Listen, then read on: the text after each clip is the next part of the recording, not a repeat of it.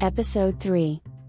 In the past episode, we learned why consultants were almost VIP instead of non VIP clients, and presented a creative idea generation process that really worked, and, as a result of that process, we could get with a radical idea of unpredictable consequences. Let's continue.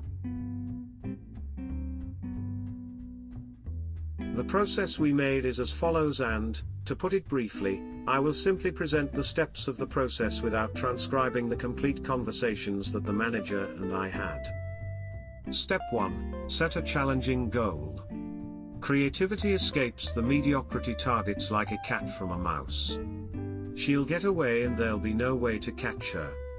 Besides, the process doesn't make sense when trying to reach mediocre goal, there are already for sure thousands of ways to get the mediocre goal so it's not worth spending brains grey matter on something that's already been resolved. Creativity is stimulated by grandiose goals, challenging goals, transcendent future projects. The goal of reducing the cost and increasing the quality of the maid's work seemed challenging enough, so the first step was resolved by definition. However, it is important to establish it as the objective of the process without any doubt. Step 2 Discover and question the most important negative beliefs about the feasibility of the goal. A study of how beliefs affect the achievement of objectives showed that, for a goal to be achieved, three conditions must be met 1. To believe that the objective is possible, 2. Believe that we can achieve the goal, and 3. Believe that we can achieve it with the resources at hand. The study showed that, if any of these conditions were not fully realized, the objective would not be achieved, no matter how much effort or commitment is put into it.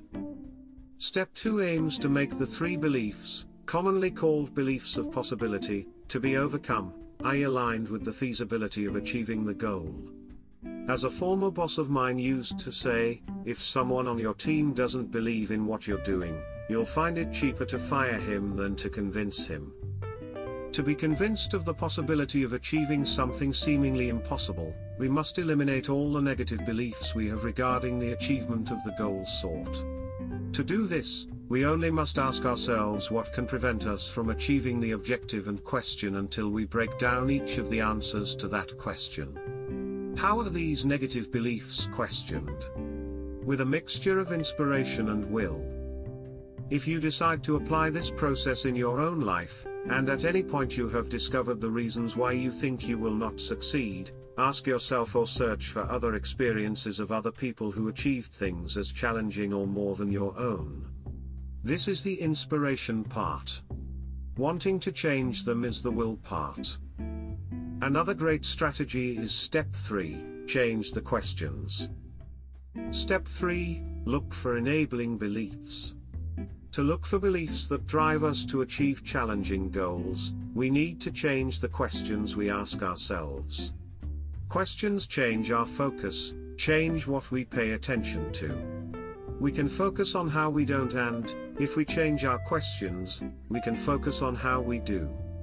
Among the most powerful questions a person or team can ask include 1. It seems impossible and maybe it is, but if it were possible, how would we do it? What would be the first step to take? 2. Why would it be good for us to make it? What benefits will we achieve, both personal and emotional and material, if we can make that goal a reality? 3. How bad am I going to feel about myself if I don't make it? 4.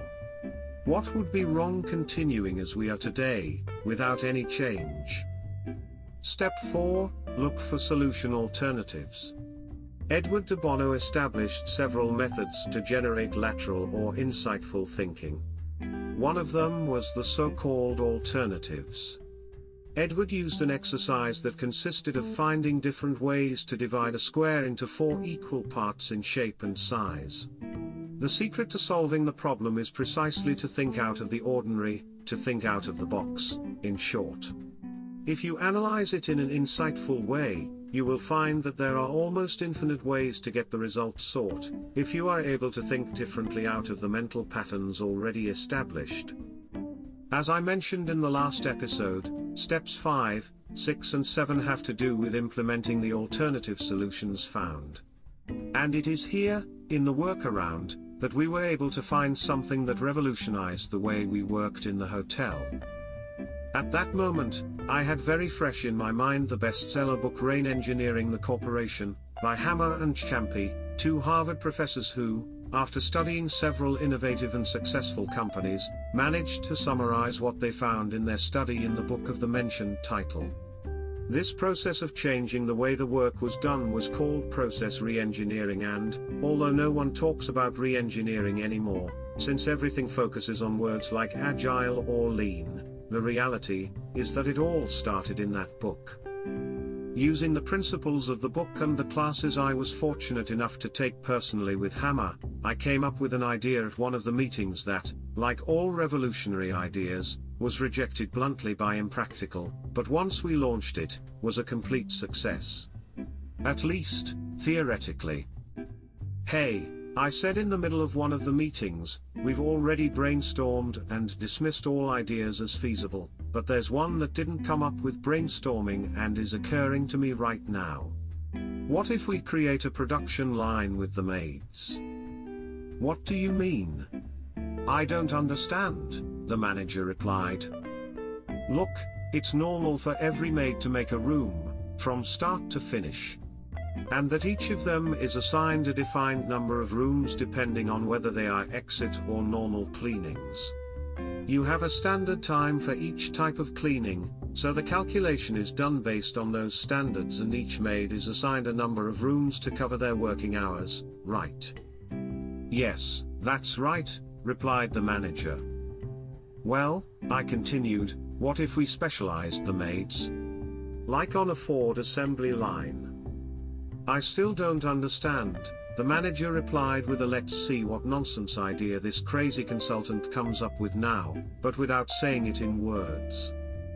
Yes, like an assembly line, let each maid do the same in several rooms. Let one make beds, let another pass the vacuum cleaner, let another clean bathrooms and so on so for in several rooms, not all activities in one room. Preliminarily, it seems to me that we would save about 30% of the time and improve enormously the quality. In fact, when something went wrong, we would know very well what decisions to make and who didn't do their job properly. In addition, you could save on work materials, vacuum cleaners, for example. But, the manager reacted, the problem is that we pay them per room made. That would change the way we pay them. Exactly, I answered animatedly, that's the point. Everything needs to be changed, both the work process and the form of remuneration, which I'm not saying is easy, but it can be done. It was a moment of glory, of monumental creation, of paradigm shifting. It has never occurred to anyone that the traditional way of working could be changed so radically. Everyone in the boardroom was moved, inspired and, why not, terrified. The reality is that this beautiful tale didn't end as well as it should have been, and of course I wish it had. Unfortunately, the maid refused the change because they did not understand the new remuneration method, the new payment mechanism. They thought, wrongly, that they were going to earn less, but what I believe is that our ingrained and persistent mental models prevent us from enjoying a better world.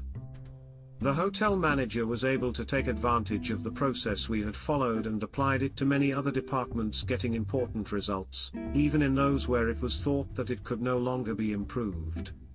The issue of the maid's assembly line was left for the future and, at this point, I do not know whether they came to implement it or not. We even got to talk about a room cleaning outsourcing company based on the assembly line model. When we got to the end of the project, the manager asked me if I regretted anything about the project. My response was immediate and categorical, I regret not accepting your bet. But if we did not get to implement it, he replied, we would never have known what the result would have been. I know, I replied, but if I had accepted your bet then you would have felt compelled to apply it. I know, I replied, but if I had accepted your bet, then you would have felt compelled to apply it. And I'm sorry to tell you, I would have won.